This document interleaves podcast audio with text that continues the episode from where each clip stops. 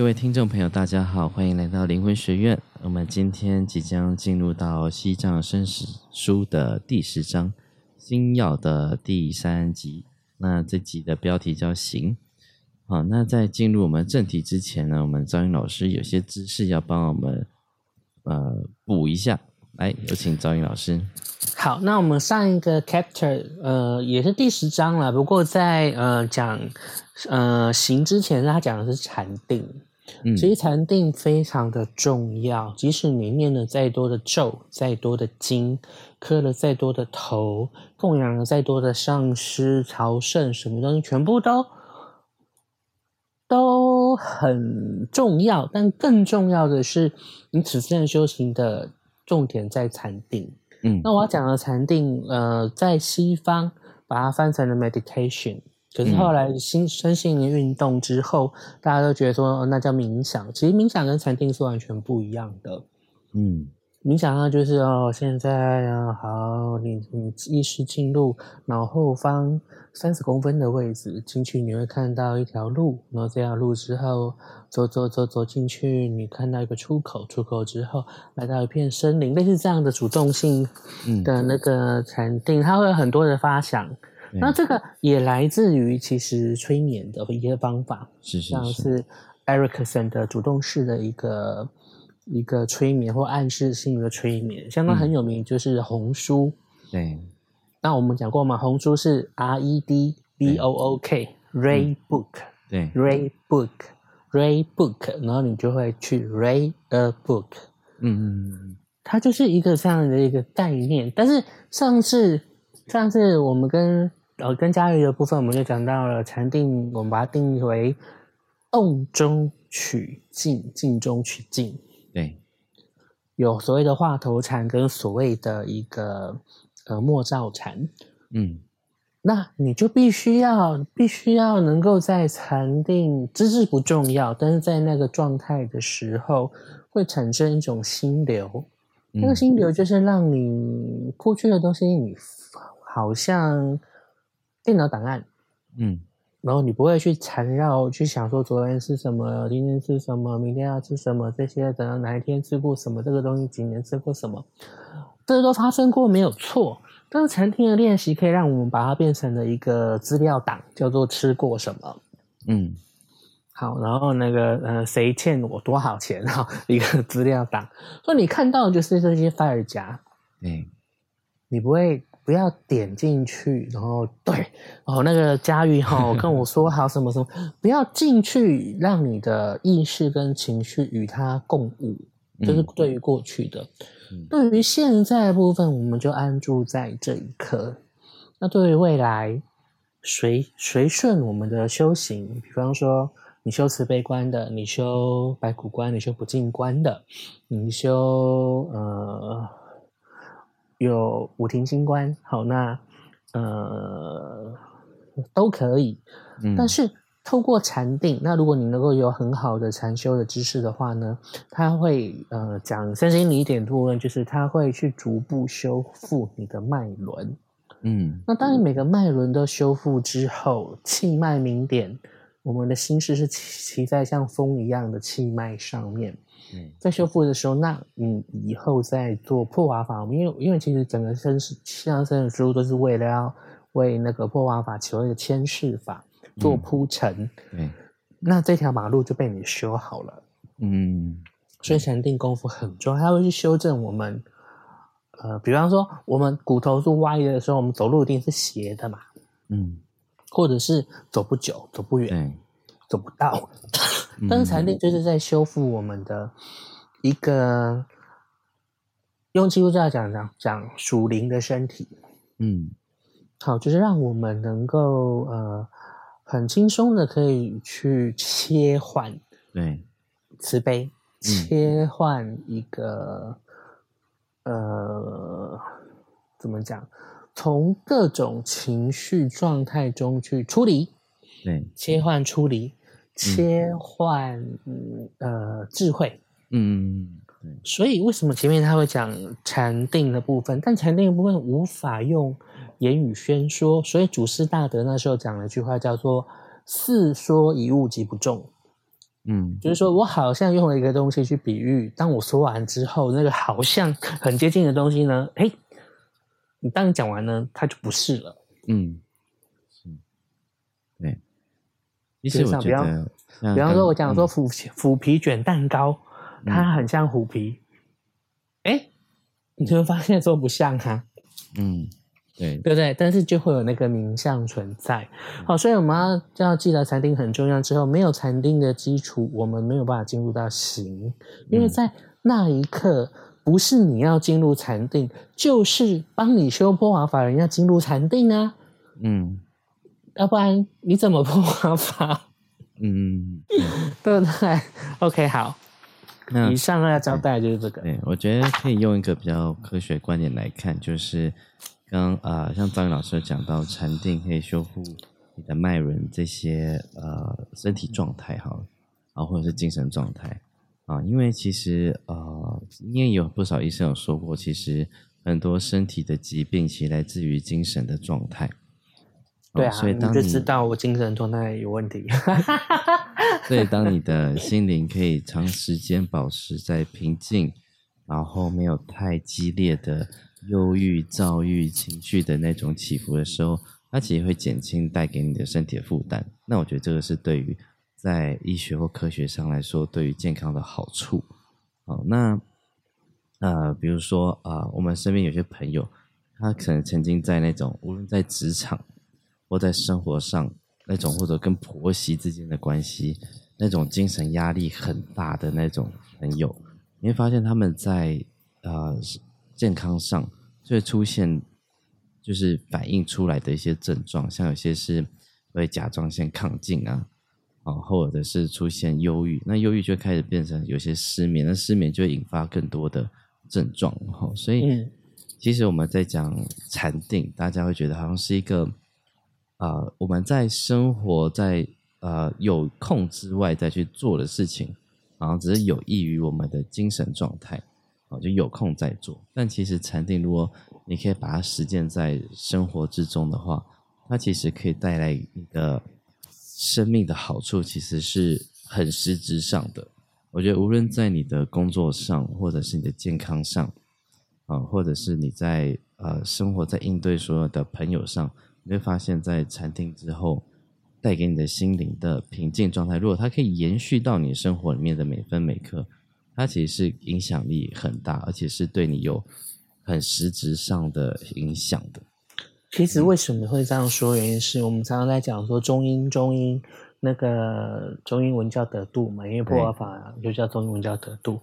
那中英就有六种中英嘛，此生的六种自然中英。第一个就是这一辈子，这一辈子是上一辈子跟下一辈子的中间，所以它是中音。因为八度。藏文八度就是中间状态的意思。对，然后还有一个睡梦中音，你今天睡着了，做梦到醒来，这边是一个睡眠中音。嗯，再来就是一个禅定中音，然后呢，这是活的时候，再是临终的临终中死亡中音，又叫临终中音。嗯，然后死亡之后呢，会有一个叫做前生中阴。嗯，就是我们还很像那个。呃，活着的时候，特别是前面的三个期，二十一天，嗯，到四期之后，大部分都已经变形了。比方说，呃，佳玉很爱猫，嗯，但是猫都玩不过它，所以那些猫咪们都觉得这个爸爸太狐狸精了，所以呢，他们共同的愿力，然后这时候到了四期的时候，投身中阴，对，佳玉可能就会长出狐狸耳朵、狐狸尾巴，嗯，那我们就会说，哦。看得到，就说哦，这有一只狐狸精，长得很像佳玉，那就代表说佳玉已经进入了四期到七期的一个瘦身中阴。嗯，那你有没有发现有一个叫禅定中阴？禅定中阴它可以去把时间、空间、地点、人事、时地物这些东西全部破除。对，所以有时候我们也常常会有那种。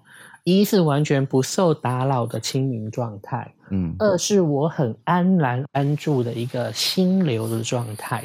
对，比方说，呃，佳玉可能在想一个案子的时候，从业主的个性，然后现场的 sketch，目前公班的回应，可能的修正，然后接下来可能完工后长的样子，图说的部分哦，怎样，他就要一瞬间把这些东西统合，这就是一个心流，这也是一个禅定。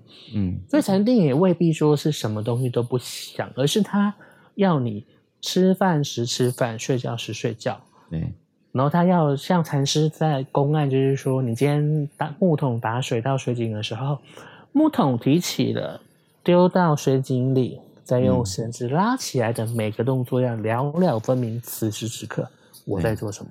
嗯嗯嗯。那男生就很好体验什么叫做不受干扰的中音圣人模式。嗯，对对对。不懂的女性听众、女性师兄们，就去查一下什么叫是男生的圣人模式。嗯，这个这个像这个禅定中医，就在像圣人书之前的课文里面就讲到说。这个念头到下个念头升起之间的那段空白，那我们在禅定的学习就是把那个空白延长，啊，那这个在延长到你的生活练习到生活的每个的角落，每分每刻都在这种空白状态之后，它就可以很自然的延伸到你死后的在中音的状态。没错，这就是一个自，就是就是一个我们讲说。呃，习惯成自然，也可以说你累积了这样的一个习惯性的时候，那那个那个时候你就会发觉，比方说我们呼吸，大家都觉得呼吸很正常嘛，嗯，可你能不能微微的察觉一刻，说我吸气，然后吐气，吐完气还没吸气中间的那个 gap，嗯，你能意识到了，你能意识到之后，你就可以稍微延长。或者是延长很多，这个是一个秘密的修法哈。九节佛九节佛风保平气的部分会这样做，为什么呢？因为它就是让我们很接近在死亡状态的时候，就是我没有呼吸了。那没有呼吸的那一刹那，对我们也可能只有有些人可能零点一秒。然后像我在做受训呃这个禅修的时候，可能可以闭气到一分钟。然后状况好的话，可以闭气到四五分钟，这就是在延长模拟我在那个中音没有呼吸的那个中音声。嗯，一般讲鬼啦，其实不是鬼，是中音声的状态。嗯嗯，对，所以啊，其实我们在做的所有练习之后，还是回到就是在呃，从一分钟开始练习到一小时，再到你生命中的。呃，每一分每一秒，再到你可能没有意识的，能在你死亡后的一种状态，它都可以自然的发生。对，但是初学者的部分呢，很多上师是这样说，他说初学者的重点不在于禅修的时间，嗯，他希望你的是固定的地点、固定的时间，这个时间不是指十分钟、二十分钟、三十分钟。而是比方说，如果你有佛堂，可能早上上香的时候，好就进入禅定三分钟，嗯，好或禅修三分钟。那你今天没有佛堂，你可能就有一个泡茶的地方，好或者是沙发上。然后每天早上呃起来八点半到八点四十五分，好十五分钟在沙发上做一个禅修。所以初学者的部分，他希望是你在固定的地方、固定的时间做固定的量，对。嗯，就是这样子。然后到了菩萨境界的时候，他说：“菩萨未有不定时。”意思就是说，你不要看菩萨法来宝就很忙的时候，其实这些菩萨从来没有出定，他们一直都在禅定中的状态。所以禅宗就我每次都要讲的就是行一禅，坐一禅，雨默动静体安然。嗯嗯嗯，对，他就是体会让我们安安心，然后泰然的那个感觉。嗯嗯嗯。哦，所以不是只有盘坐在那边，守在那边，看起来很像一回事的那个，然后还要被还要被门徒，然后去 P P S，现在已经不应该不用 P S，现在说 A I，被 A I 成会放光，对，还会分身，没有，不是那样子的。嗯，对。好，那我们就差不多补充差不多，该进入今天的课文喽。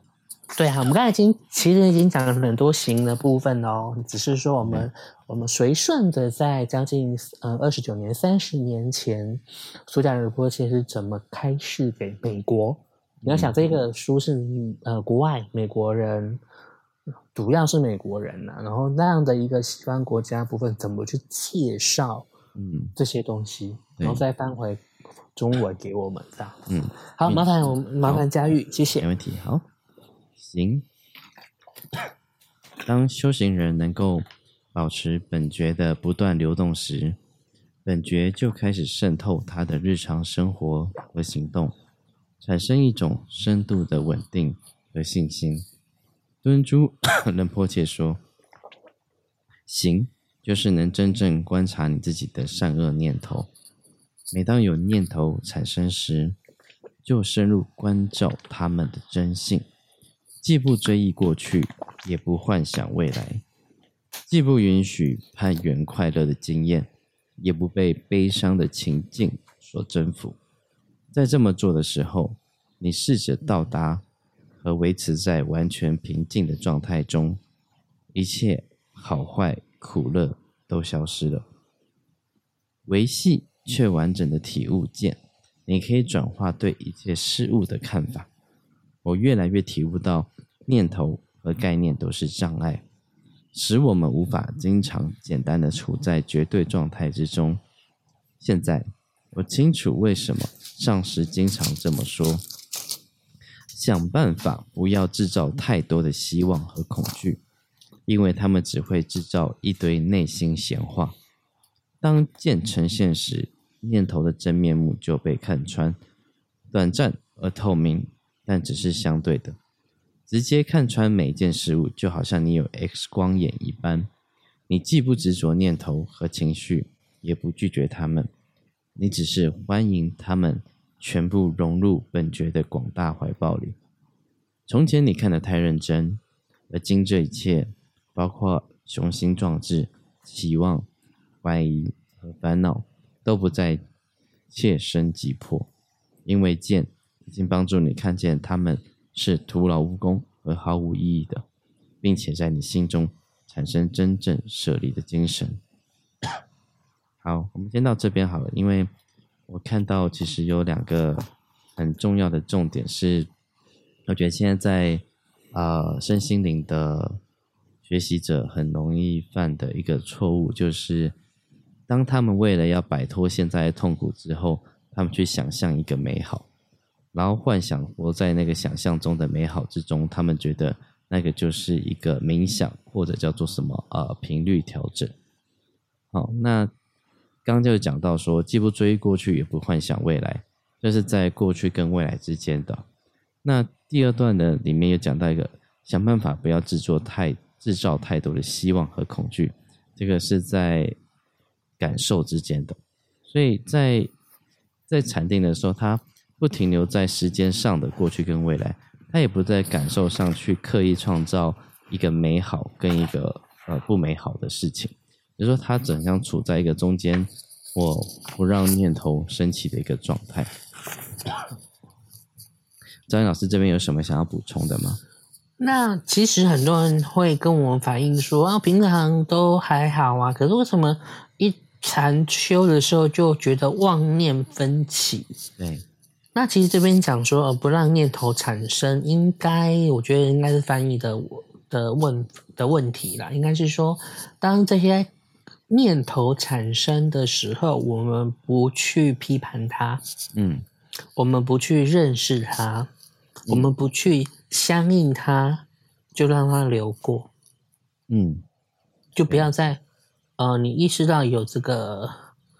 呃，状态，然后就让它过去，让它过去，让它过去，让不跟它起反应，说不让念头在变大，对，没错，不让这些杂念再变大，而不是让不让念头升起，不让念头升起只有两种状况啊：一你死了，嗯，呃，死了还有四十九天会升起念头啊，中阴的时候；第二个你成就了，对。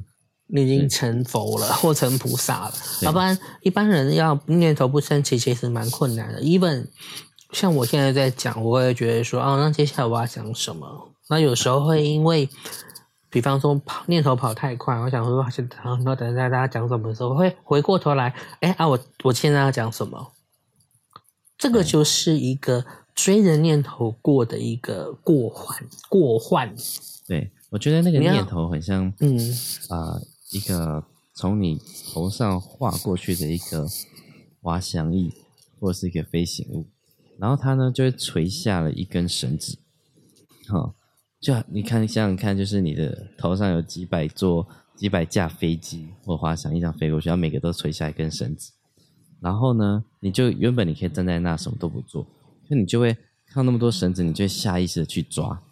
那你一抓之后呢，那个飞机或那滑翔翼就带着你一直往前飞，然后飞往那个念头想要去的方向。嗯，好，所以你好像原本是主动的，然后后来变成被动，被带着走。带去他想要带你去的地方，所以这时候就变成那个念头把你占据了。啊，那当你都不拉的时候，其实你还是保持有一种选择性的状态。我可以选择我要跟念头走，或我不跟念头走。我我觉得像佳瑜这个这个提出这个非常重要，因为他用一个很中性的东西让我们去想象。那这个想象有什么好处呢？比方说，我也可以换一个想象，然后你就突然，我佳玉跟赵云老师今天讲的声音有气无力，我就想象我看到我变得很小，然后呢有一个很大的蒲公英，风一吹，蒲公英散掉，我抓了一根蒲公英的羽毛，然后随风吹吹吹吹吹，然后到了一个地方，这些都还好，这些都叫无忌业，嗯，就是它不是善业，不是恶叶，可如果是善业。还好，如果是恶业的念头申请跟着他跑，对，哇，那不得了嘞。对，对啊，所以在一开始的时候呢，我们就要不起反应。嗯，所以为什么会讲说菩萨为因，众生为果？哈，我这边给大家解释一下，它是因果。菩萨害怕那个因，然后呢，众生害怕那个果，为什么？比方说，我今天呃诈骗，然后得了很多的钱财，但我只害怕那个被抓到的处罚。对。可是菩萨的话，他会他就害怕说起了一个，我为什么会起了一个想要诈骗的这个念头？嗯，他们就从这个地方去着手。对。所以，呃，我那个去诈骗偷盗，我就犯了那个犯戒嘛，欺骗嘛。对，妄语戒，然后偷还有偷盗戒，然后呢，那个菩萨他们只是想，我在驾驭这家伙，我想杀他，我揍他，这样就犯戒喽。对，念头一起就犯戒喽。我今天喝帮了，被抓到，你看我被抓到酒驾，对不对？没被抓到，嗯，他就没有犯罪戒吗？一样犯戒啊。对。对，那像这个，我觉得这样的比喻再精确一点的话，就是说我们在一开始的练习是先练习我们手不要伸出去抓任何一根绳子，你就会认得出，你只要抓住任何一根绳子，你都会被它拖着跑。那在第二步骤的练习是抬头，抬头看一下每一台飞机或每一个滑翔翼它们要飞的方向。那这个在看啊这个方向的时候，其实就是像赵云老师刚刚讲的。他可能起的念头是善心的还是恶念？哦，但是在辨识之前的时候，你要先学会的事情就是我先不去拉绳子，你才有时间去辨识它是好是坏。是的，嗯，那当你可以辨识它是好是坏的时候呢，你开始有选择权了嘛？因为你不再是呃随便拉一根绳子，有绳子出现我就拉，而是我决定，我选择我要跟这个好的念头去。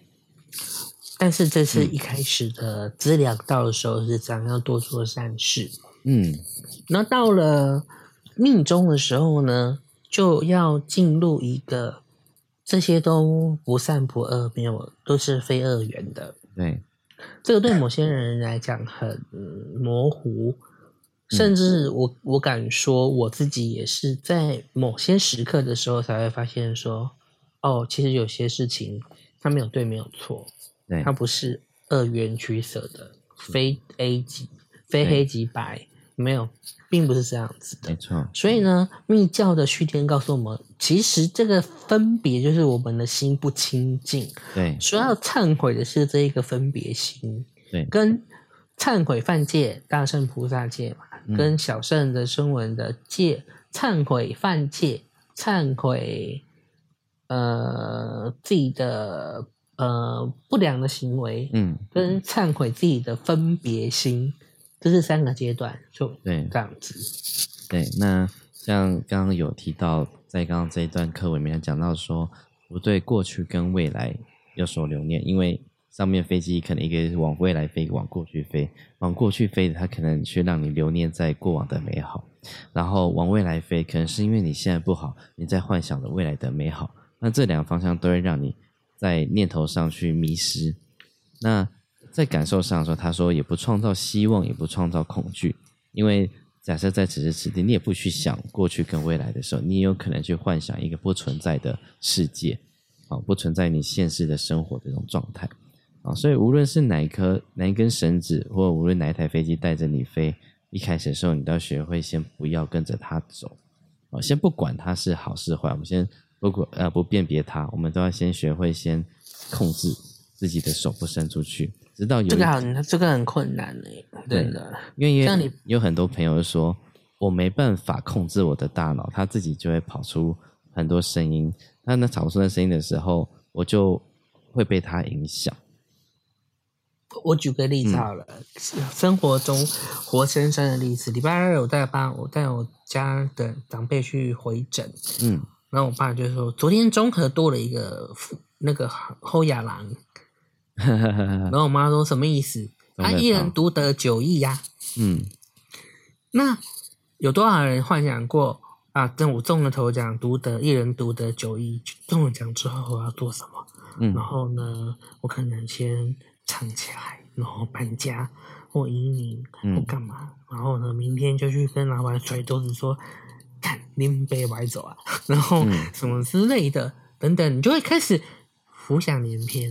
对，想象你如果你是中乐透那个人，然后也有可能啊，我就要赶快有什么基金会缺钱，好，赶快去给他们干嘛？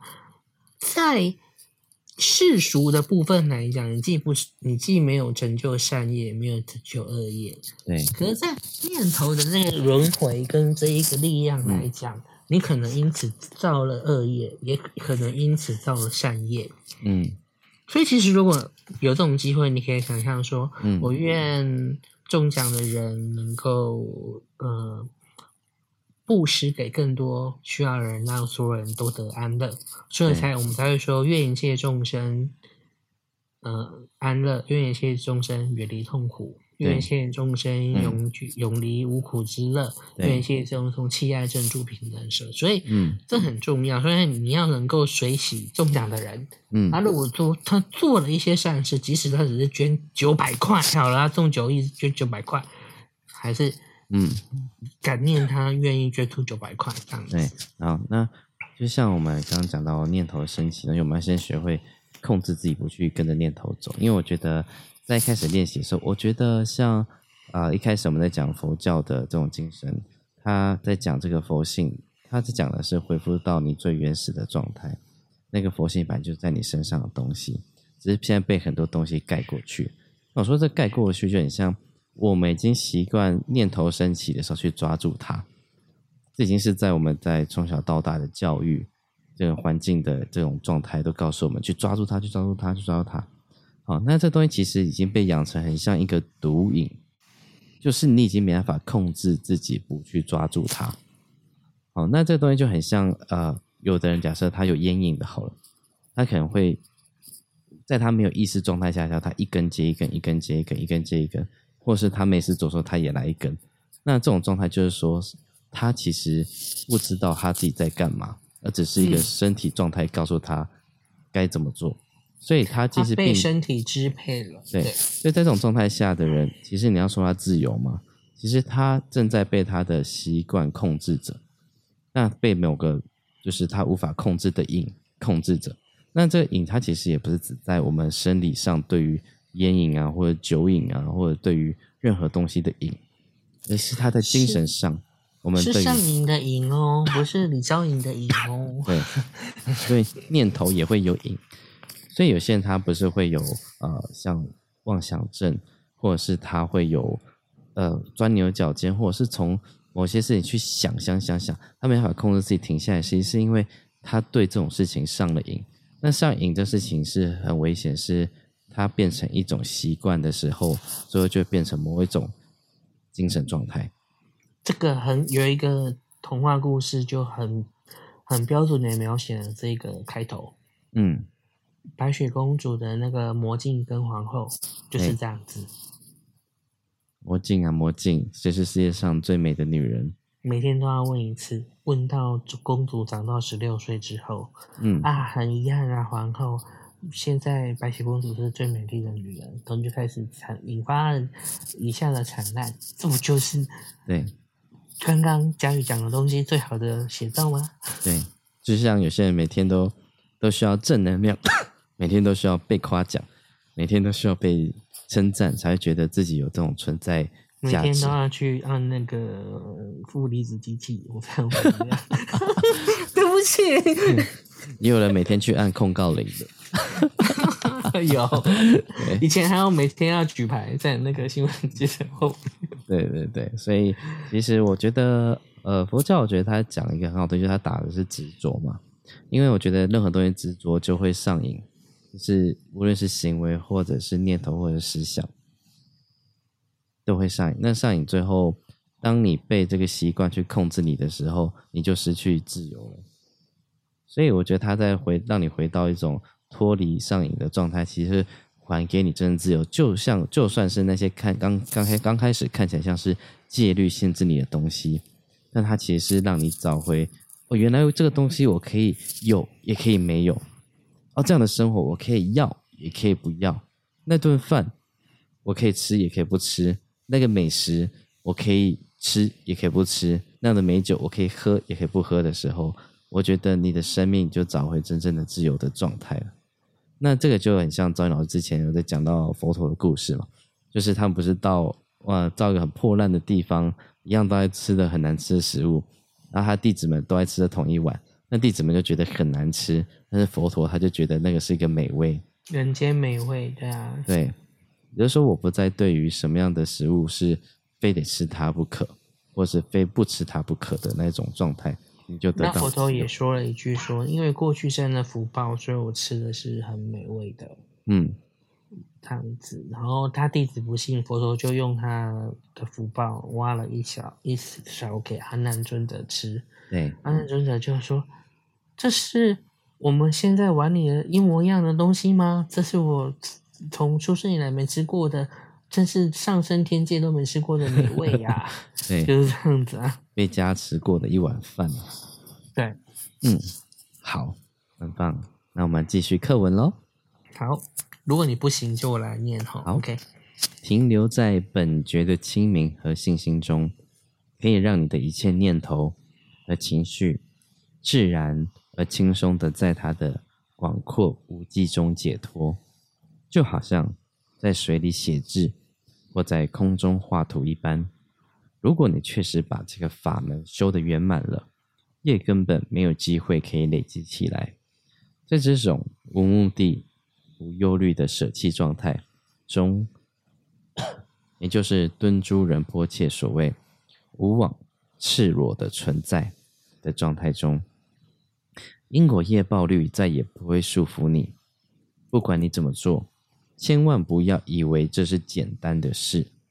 要想不散乱的安住在心性中，即使是片刻的时间，也都是极端困难的。更不谈一个念头或情绪升起时就自我解脱。我们常常误以为，只要在知识上了解，就是实际证悟了。这是一种很大的妄想。证悟需要多年的闻思修和持续用功才能成熟，毋庸赘言。修习大圆满法，更是需要具个上师的指导和教授，否则将会有很大的危险。在大圆满法的传统里，称为在剑中失调行。像大圆满 这么高深而强有力的教法。伴随着极大的风险。如果实际上你根本没有能耐解脱念头和情绪，却欺骗自己以为自己已经如同一位真正大圆满相应法行者的自由自在，那么你就是在累积巨大的恶业而已。我们态度必须像莲花生大师所说：虽然我的剑可以像天空那么广阔，但我的行和我对因果的尊敬。却必须像面粉粒那么细密。就我常讲，对，对。刚在讲那段，其实就是我们在讲的，呃，胃正言正嘛，对不对？对，嗯嗯。大圆满传统的上师们一再强调，如果没有透过常年修习而透彻深刻的熟悉自我解脱的要素和方法，那么禅定只是增加迷惑之道而已。这句话也许听来刺耳，但事实就是如此。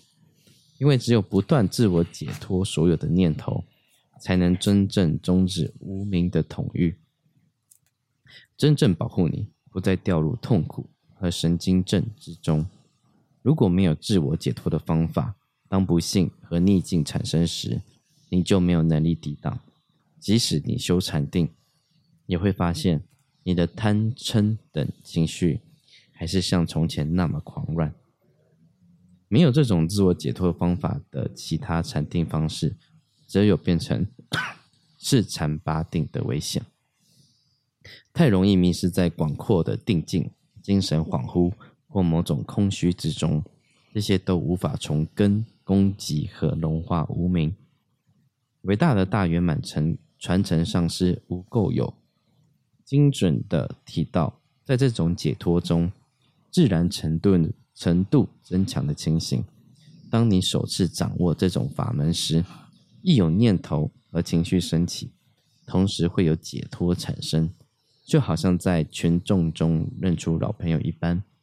改进和加强升息时，也是一有念头和情绪升起，就会有解脱产生。但 就像 一条蛇。解开自己蜷曲的身体，在最后的熟练阶段，解脱就像小偷进入空屋，不管什么念头或情绪升起，既不伤害也不注意一位真正的大圆满行者。即使是在最伟大的相应法行者身上，忧愁和喜悦、希望和恐惧，仍然会像从前一般升起。普通人和相应法行者的差别在于。他们如何看待情绪的反应？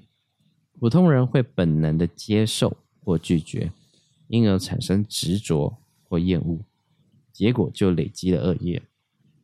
反之，相应法行者不管升起什么念头或情绪，都会关照其自然原始的状态，不会让执着进入他的认知中。苹果清者仁波切描述一位相应法行者走过花园的情形，他完全清楚花的光彩和美丽，也能欣赏花的颜色、形状和香气，但在他心中却没有丝毫的执着或后念。诚如敦珠仁波切所说的，不管有什么认知产生。你都必须像小孩子走进庄严的寺院，他看着，但执着却一点也不能进入他的认知中。因此，你让每一件事物都永远那么新鲜、自然、生动和纯真。当你让每一件事物都保持它的原状时，它的形状就不会改变，它的颜色就不会褪去，它的光辉就不会消失。不管出现什么。都不会被任何执着所污染，因此，你的一切认知都是本觉的本来智慧，也就是空光性和空性的不可分离性。从直接体悟本觉的见所产生的信心、满足、空灵、力量、幽默和笃定，是人生最大的保障、最高的快乐。一旦证得之后，一切都不能破坏它。即使是死，也不能影响。顶我金泽仁迫切说：“一旦你有了剑，虽然轮回的妄想还是在你心中升起，但你将像天空一般。当彩虹在他面前出现时，他不受到特别的谄媚；当云出现时，它也不会特别失望。你有一种深沉的满足感。当你看到轮回和涅槃的外表时，你会从心中咯咯而笑。剑将永远让你保持喜悦，心中一直都有微笑沸腾着。诚如敦珠仁波切所说的：“净化大妄念及净化心中的黑暗之后，毫无障壁的太阳光芒将持续升起。”如果读者想从本书了解大圆满法和临临终教法的话，我希望你能寻找和亲近一位具格上师，发心接受完整的训练。大圆满法的中心是两种修习：立断。和顿超，如果想深入了解中阴境界所发生的事情，这两个法门是不可或缺的。这里我只能做最简短的说明，至于完整的说明，必须在弟子已经全心发愿修法，并达到相当的修行功夫时，上 上师才会传授他。我在本章所说明的，就是地段的核心。立断的意思就是强力、彻底而直接的切入无名。简单的说，无名是本觉的剑，那种不可抗拒的力量切入，就像刀切开牛油，或空手道高手劈开一叠砖块，整个厚重的无名大剑物就是 倒塌，好像你炸开它的宫顶石一般，无名被切开了，心性的本初。心境和自然素朴就赤裸的显现出来。在上师认为你对于立断的修习有了彻底基础之后，他才会把顿超的高级法门介绍给你。顿超的修行者直接在一切现象所本去或当下呈现的明光上用功，使用特殊而非常有力的修习来让它在自己身上显露。顿超具有当下和立即证悟的特性，譬如登山。一般的方法是走很长很长的山路才爬到高峰，但顿超的方法是则是一跃而至。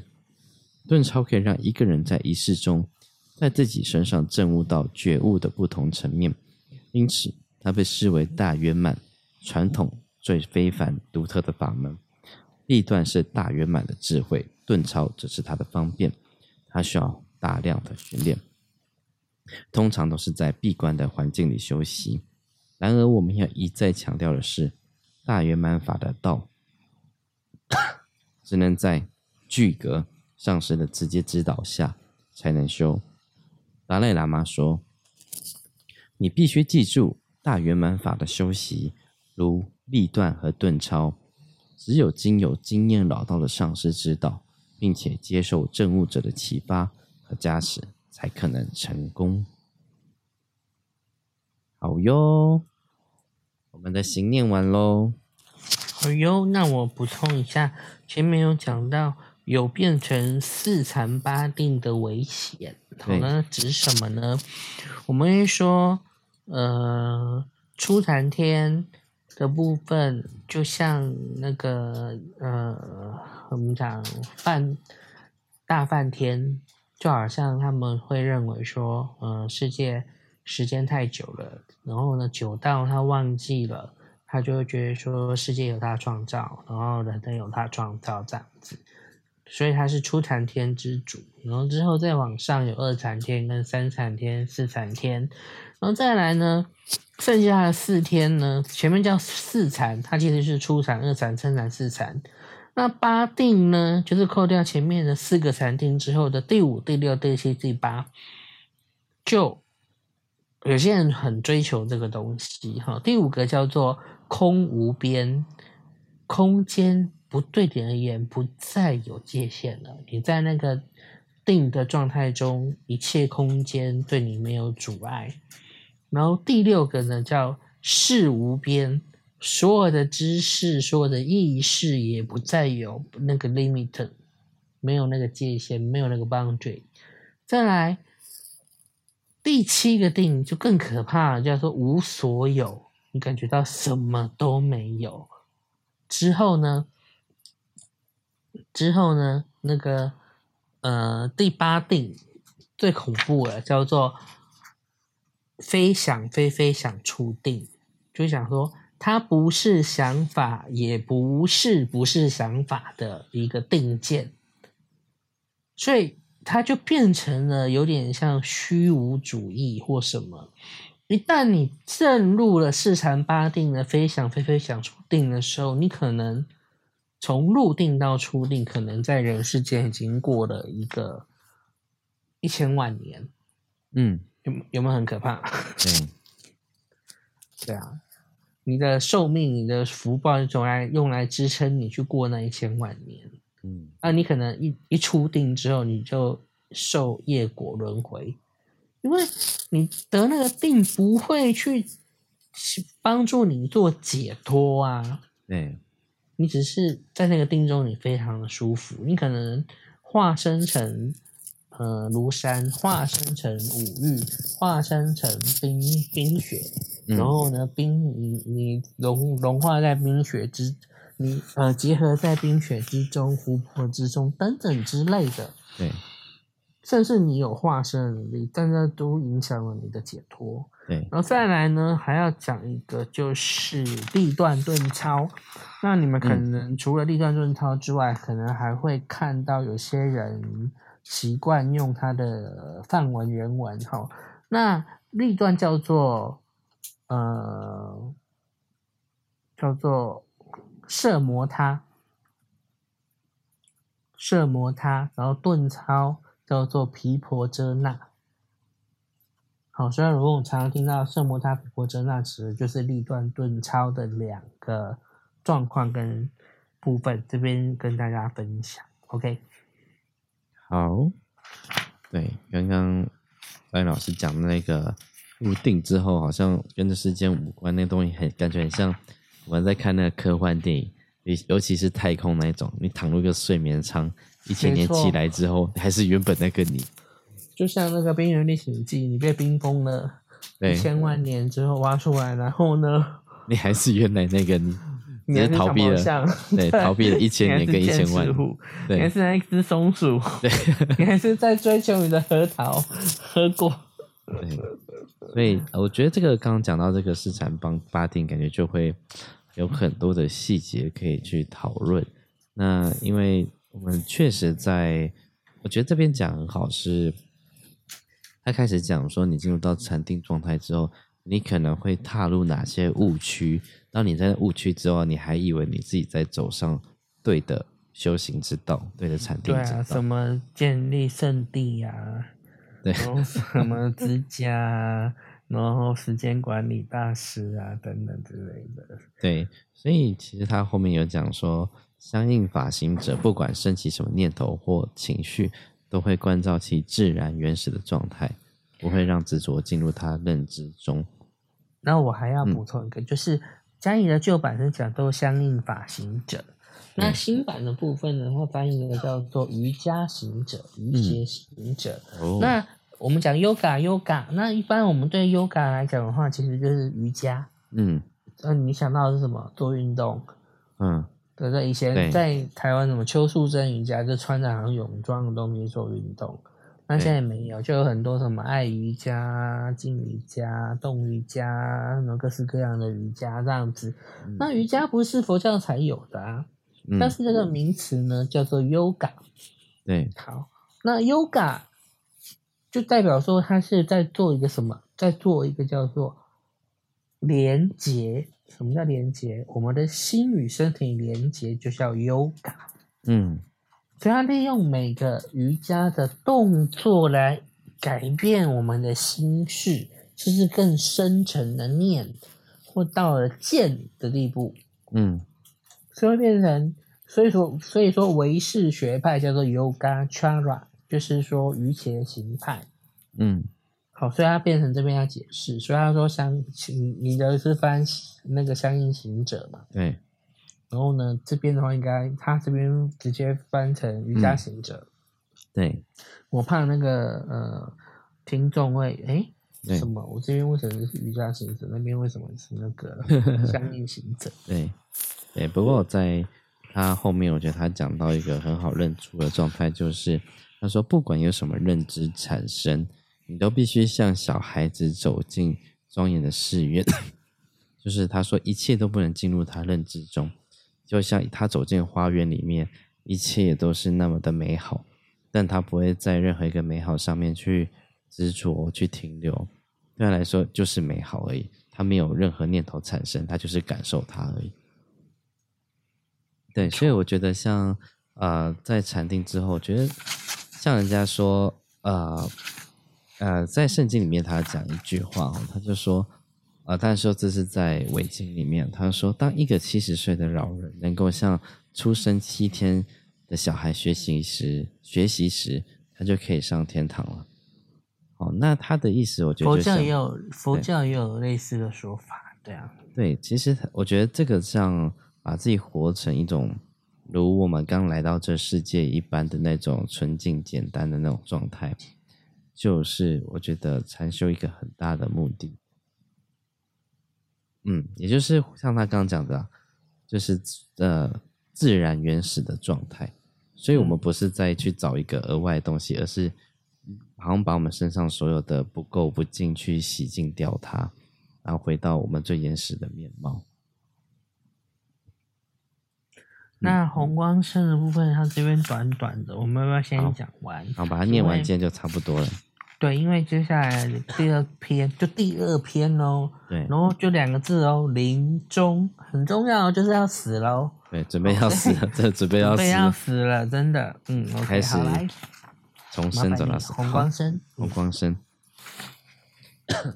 透过这些高深的大圆满法门，修行成就者可以将他们的生命来到殊胜而光辉的结束。当他们命中时，可以让身体回缩到组成身体的光质，他们的色身会融化在光中，然后完全消失。那种过程称为。红身或光身或红化，对，红彩虹化了，红化，嗯，因为在身体融化时会有光和彩虹出现。古代的大圆满密续的大师著作，对于这个惊人不可思议的现象有不同的分类，因为有一段时期虽然不是常态。却经常有这种现象出现。知道自己即将证得红光身的人，通常会要求独处在房间或帐篷里七天。第八天，整个身体消失了，只留下毛发和指甲。现在我们也许很难相信这种事，但大圆满传传承的历史却充满证得红光身的例子，例如。敦珠仁迫切经常指出的，这不是古老的历史。我将提到一个最近的，而且是我与个人与我个人有关的例子。一九五二年，在西藏东部有一个著名的红光生例子，许多人都亲眼看到。他就是索南南杰，我老师的父亲，也是我在本书前面提及的。佐顿喇嘛的兄弟，他是一个非常单纯而谦虚的人，以在石头上雕刻皱纹和经文为生。有人说他年轻时曾经当过猎人，跟随一位伟大的上师接受教法。没没有人知道他是修行人，他确实可以称为密行者。在他临终前不久，人们常看他坐在山顶。仰望虚空，他不唱传统歌，自己作词谱曲，没有人知道他正在做什么。然后他似乎生病了，但奇怪的，他却变得越来越快乐。当病情恶化时，家人请来上师和医生。他的儿子告诉他，应该记住他所听过的教法。他微笑说：“我全都忘光了。”不管怎样，没有什么好记的，一切都是幻影。但我相信一切都会很好。在他七十九岁临终时，他说：“我唯一的要求是，死后一个星期内不要动我的身体。”当他去世后，家人就把他的遗体包裹起来，邀请喇嘛和僧人来为他诵经。他们把遗体放在一个小房间内，并且不禁注意到，虽然他高头大马，却毫不困难就被带进房间。好像遗体变小了，同时奇异彩虹、奇异的彩虹般的光充满了整个屋子。在第六天里，家人看见他的身体好像变得越来越小了。在他死后第八天的早晨，安排葬仪事宜。当抬尸人把盖布掀开时，发现里面除了指甲和毛发外一无所有。我的上司蒋扬清哲请人把指甲和毛发送来给他看，并且认证了这是红光生的例子。那我们第十章星耀就在这边结束喽。那我做一个后面的补充。好，那其实红光生的。部分你们觉得很困难或很奇怪，到底红光生长什么样子？我稍晚会在呃继续就来的研究所放几篇，放几个红光生的唐卡。哦，原来是这个样子。那我的我很荣幸的是，我前后几位比较亲近的根本上师，他们是同一位上师，也就是同样的弟子，然后只是跟呃同他四个星子，就是。心脏心儿子，就视为自己心法传承的弟子学法。那我的上师的上师叫曲家尊者。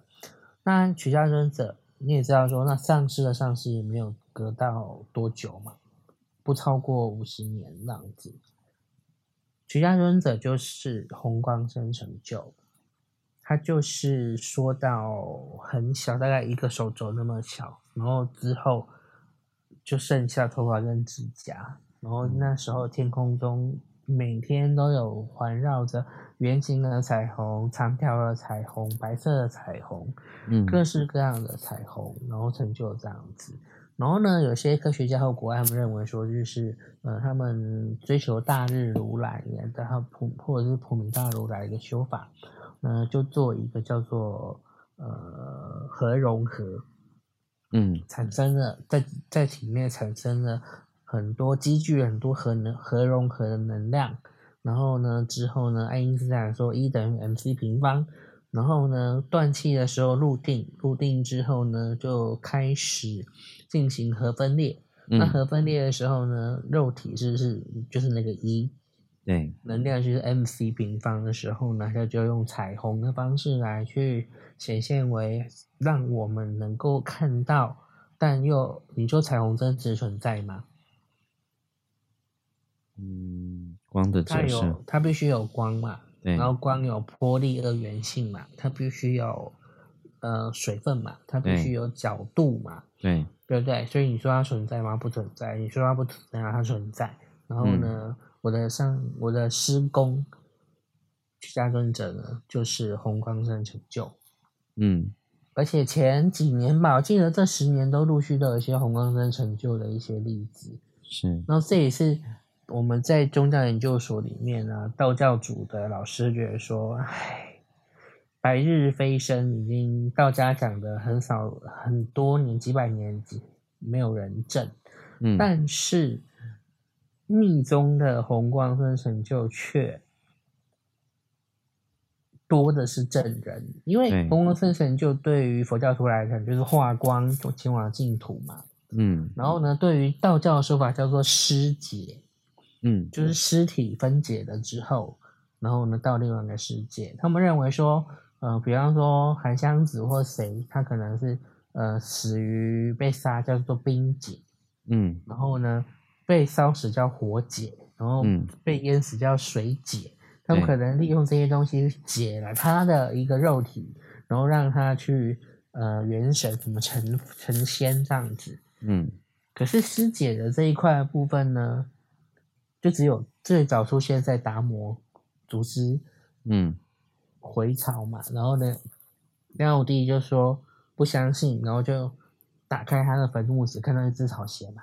嗯，所以达摩画你要看，如果他那个帐上面掉的是一双草鞋，就错了哦，只有一只草鞋。